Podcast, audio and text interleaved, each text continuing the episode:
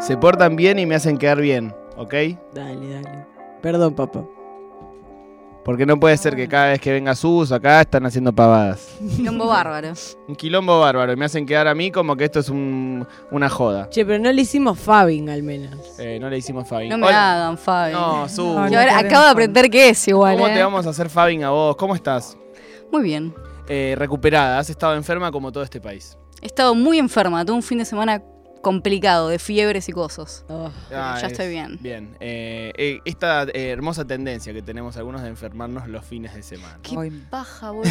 Sí, No, me no pasa siempre. Eh, Su Leunda tiene un podcast llamado Argentina Issues, pueden escucharlo en Spotify. eh, y de ese podcast siempre viene tiki tiki tiki, trae algunos adelantos, algunas perlitas, algunas cosas eh, para, bueno, para ir profundizando en los temas que luego durante los capítulos eh, se desarrollan de forma más larga, más profunda, etcétera. ¿De qué vamos a hablar hoy, querida Sus? Vamos a hablar de la ciudad feliz.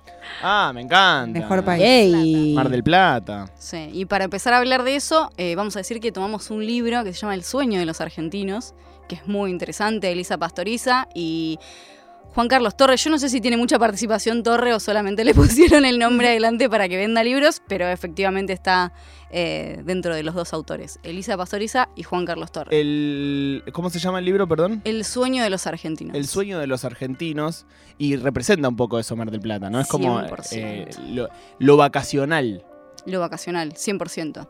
De hecho, ellos tienen una tesis bastante interesante que tiene que ver con que Mar del Plata para ellos es una especie de laboratorio de las transformaciones que se van dando eh, en Argentina a lo, a lo largo de los años. Eh, y por eso también es como interesante ir yendo de un lado a otro entre las políticas que se van dando en Argentina, los cambios de fuertes sociales que se van dando en Argentina, e ir a ver cómo se fueron dando esos mismos en Mar del Plata. Me encanta. Podemos empezar, si quieren, como más o menos contando cuáles son los inicios de Mar del Plata. Yo sé que, que la COPE hizo una columna sobre Mar del Plata, quizás Hablamos de esto Mar del Plata, pero hace un No, montón. fue y hace un montón sí. y, y desde otro, desde ángulo. desde otro Total. ángulo. Bueno, los inicios de Mar del Plata en realidad son eh, de una ciudad ganadera. Empezó teniendo puerto, empezó teniendo un saladero con carne y en un momento hay una crisis económica cerca de los 90, nosotros lo hemos visto, 1890 por ahí, eh, y los fundadores de Mar del Plata, Pedro Luro, decide eh, crear una villa balnearia. Dice, si aprovechamos esta ciudad que tiene playa y demás Mm. y hacemos que eh, nuestros compatriotas oligarcas o compañeros de, de otros espacios nuestros que se van a vacacionar, por ejemplo, no sé, a sus estancias o al exterior, empiecen a vacacionar también en Argentina. Y así empiezan a convertir a Mar del Plata en una villa balnearia. Eh, los primeros quizás íconos más conocidos son los del hotel, Sí. El Bristol Hotel, la Rambla. Estamos hablando de, digamos, no podemos eh, ni imaginar quizás la, la guita de la gente que venía a veranear a Mar del Plata en ese momento. Cuando hacen el libro Elisa Pastoriza y Torre hablan un poco de lo que eran las imágenes de la película del Titanic. Mm. Sí. Wow. El salón del Titanic era muy parecido al, de, al del Hotel Bristol. Realmente es, digamos, unos niveles de, de gasto y suntuosidad que no lo podemos ni imaginar. De hecho, hay bastantes partes que dicen eh, que se parece a Biarritz, ¿no? La, la- la costa francesa, también muy de, de una aristocracia, 100%. eh, como de, de- de arquitectónicamente y del estilo que emulaba una, una Biarritz argentina. Al principio se empieza a copiar un poco a lo que era la costa inglesa. Mirá. Los ingleses iban a veranear ahí a la costa de ellos y lo, lo empiezan a copiar estos nada, personajes de Argentina que iban a vacacionar a esas costas. Y después sí, viene toda la, eh, la arquitectura más francesa con los chalets, que son recontra conocidos también los chalets Sí. de Mar del Plata, que son recontra icónicos. Como de piedra Mar del Plata, de de hecho. piedra, de Piedra, Mar del madera. Son bastante iconic. Claro, que en ese momento encima vacacionaban solo la clase alta. Solo la clase alta. Sí, porque además era muy lejos de la ciudad de Buenos Aires, eh, Mar del Plata. Digo, ahora es, es mucho más accesible, pero llegar a Mar del Plata, imagino que habrá sido muy complicado. se llegaba en tren. Era la única forma hasta ese momento de llegar. eh, y era obviamente un tren no accesible a- al resto de la gente, sino a un sector social muy particular. Eh, hablamos, no sé, en otro capítulo de Pellegrini, Cintura Pellegrini, un personaje recontra importante de la política argentina. Bueno, era de las personas que empezaron a vacacionar en Mar del Plata y la convirtieron en, en eso. Un, un lugar de, de lujo, de de deseo también del resto de los argentinos, porque lo que empezaba a pasar es que, no sé, las revistas de moda sacaban fotos o imágenes de lo que era veranear en Mar del Plata y obviamente los, no los trabajadores, pero sí la clase media que ya empezaba a generarse, veían eso con un deseo eh, enorme. Y decíamos que estas transformaciones de la Argentina que se empiezan a dar, ¿no? Estamos hablando en este momento del proceso bien oligárquico, ¿no? Del 880, que empieza a tener sus limitaciones en el 1920. ¿Sí? Sí. Mm. Bueno, en ese momento, 1920, ¿qué pasa en, en Argentina? Empiezan a llegar, bueno, teníamos muchos inmigrantes en, Los que venían de la guerra. Exacto, que venían de la guerra en Mar del Plata. Lo que pasaba también es que vos tenías a esa ciudad eh, oligárquica de vacaciones, de verano, pero después durante todo el año Claro. vivían los trabajadores, los pintores, los pescadores, los que mantenían la casa, las casas de estas personas o los hoteles durante el, durante el año y las personas que votaban efectivamente eran las que vivían en Mar del Plata. No solamente, de hecho casi ninguno de, los, de las personas que tenían casa en Mar del Plata votaban ahí, sino que mayoritariamente los trabajadores que vivían ahí. ¿Y qué pasó? 1920 ganan los socialistas, Claro. obviamente, con mayoría de representación y se genera lo que Torre y Pastoriza denominan la Comuna Socialista de Mar del Plata en 1920. Y van a hacer transformaciones bastante interesantes. Imagínense, la oligarquía estaba, no lo podía creer, horrorizada. Por demás, dejan de venir a Mar del Plata durante un par de meses y se abre momento, una. momento de apertura democrática también en todo el país, con digo, con la, la asunción de Irigoyen antes, era como. Era como que también tenían que empezar a lidiar con esto que se llamaba democracia, que era como Sí, una pero- cosa medio rara. A la vez, digo, a los socialistas los perseguían en todos lados, o sea, y eran medio una, una escoria social, el inmigrante socialista, anarquista, y que ganaran un- una, una ciudad, digamos, que tengan un poder institucional, imagino que significaba otra cosa también, ¿no? Sí, de Porque digo, hecho. 1920 también es la semana trágica, eh, bueno, la, la- la- la Patagonia trágica también, ¿no? los Como, radicales tampoco era que eran. sí, No, sí, claro, sí. Claro. eran picantes. De hecho, los radicales son los responsables de que la Comuna Roja se caiga. Sí. Porque empiezan a acordar con, con las clases oligárquicas y no le dan, renuncian a sus bancas y se cae por sí misma la, la comuna de 1920 de Mar del Plata, que fue una experiencia particular que en Argentina no hay muchas. ¿eh? Creo que es, si no me equivoco, la única de un gobierno de intendencia socialista durante esos años. ¿Cuánto duró? Menos de cinco meses. Mira. Los radicales se alinean con los oligarcas y cae finalmente. Y a partir de eso empieza también otra modificación que va a llegar muy pronto, que es la modernización de la Argentina. Mm. Empieza lo que es la década infame, muy cerquita, 1930. Sí. Eh, estamos hablando de personas que estaban mirando Europa, las transformaciones que se estaban viviendo en Europa, la modernización. Ya no era solamente Inglaterra con su élite y demás, sino que también estaba Estados Unidos con su modernidad, con sus autos. Se abre en ese momento la Ruta 2. Y en este, yo voy a decir algo medio polémico, pero que en este momento la, la década infame hace un par de aperturas en Mar del Plata, de la mano de Fresco, que va a ser su gobernador, que no van a ser tan infames, la verdad, porque le empiezan a dar acceso a la clase media a que llegue a Mar del Plata. Bien. Es que Fresco construyó eh, una barbaridad eh, y que son todas las obras de Francisco Salamone, el, Sí. el arquitecto, que era lo que Fresco dispone, lo construye Salamone, que eh, son, no, recuerdo la cantidad, pero como te diga, 80 obras en dos años, una cosa así, y que muy pegado también al enriquecimiento de los Fortabat. Porque eh, Loma Negra le daba el hormigón líquido a Salamone y ahí se, se enriquecieron todos, pero dejaron obras espectaculares por toda, la, por toda la provincia de Buenos Aires, digamos. De hecho, el Hotel Provincial y el casino son obra de Fresco. En realidad son de Bustillo, del mismo que Mm. hace el Yao Yao, Bien. pero bueno, entra dentro de este proceso de modernización gigante que da lugar a lo que Mar del Plata hoy en día es, ¿no? Ese escenario con los lobitos marinos, con el hotel.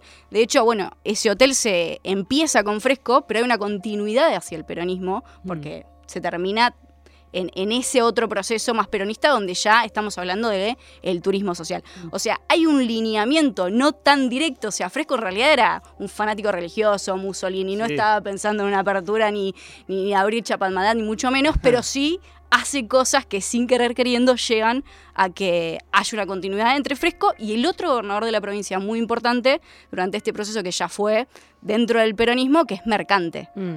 En este momento empieza obviamente la apertura ya de lo que es el turismo social eh, y vamos a hablar de, de toda la construcción de Chapadmalal, Me encanta. que seguramente eh, lo tienen en sus cabezas o fueron alguna vez, pero esto fue realmente icónico. Es algo a 30 kilómetros Mm. de Mar del Plata, en realidad no es en Mar del Plata mismo, pero es eh, completamente sin- suntuoso, es enorme, es una, eh, una ciudad que Perón la piensa como para que realmente tengan acceso los trabajadores, algo medio eh, soviético, ¿no? Sí. Si alguien fue a. Rusia y vio, no sé, los subtes, las construcciones parecidas, así palaciegas y demás, veo que hay una construcción en esos términos como de acceso a grandes lujos de la clase trabajadora. Ah, ahí está. muy Ah, bien. qué lindo. También muy del peronismo de aquella época, como una cuestión más humana también, ¿no? Como que la gente vaya a conocer el mar.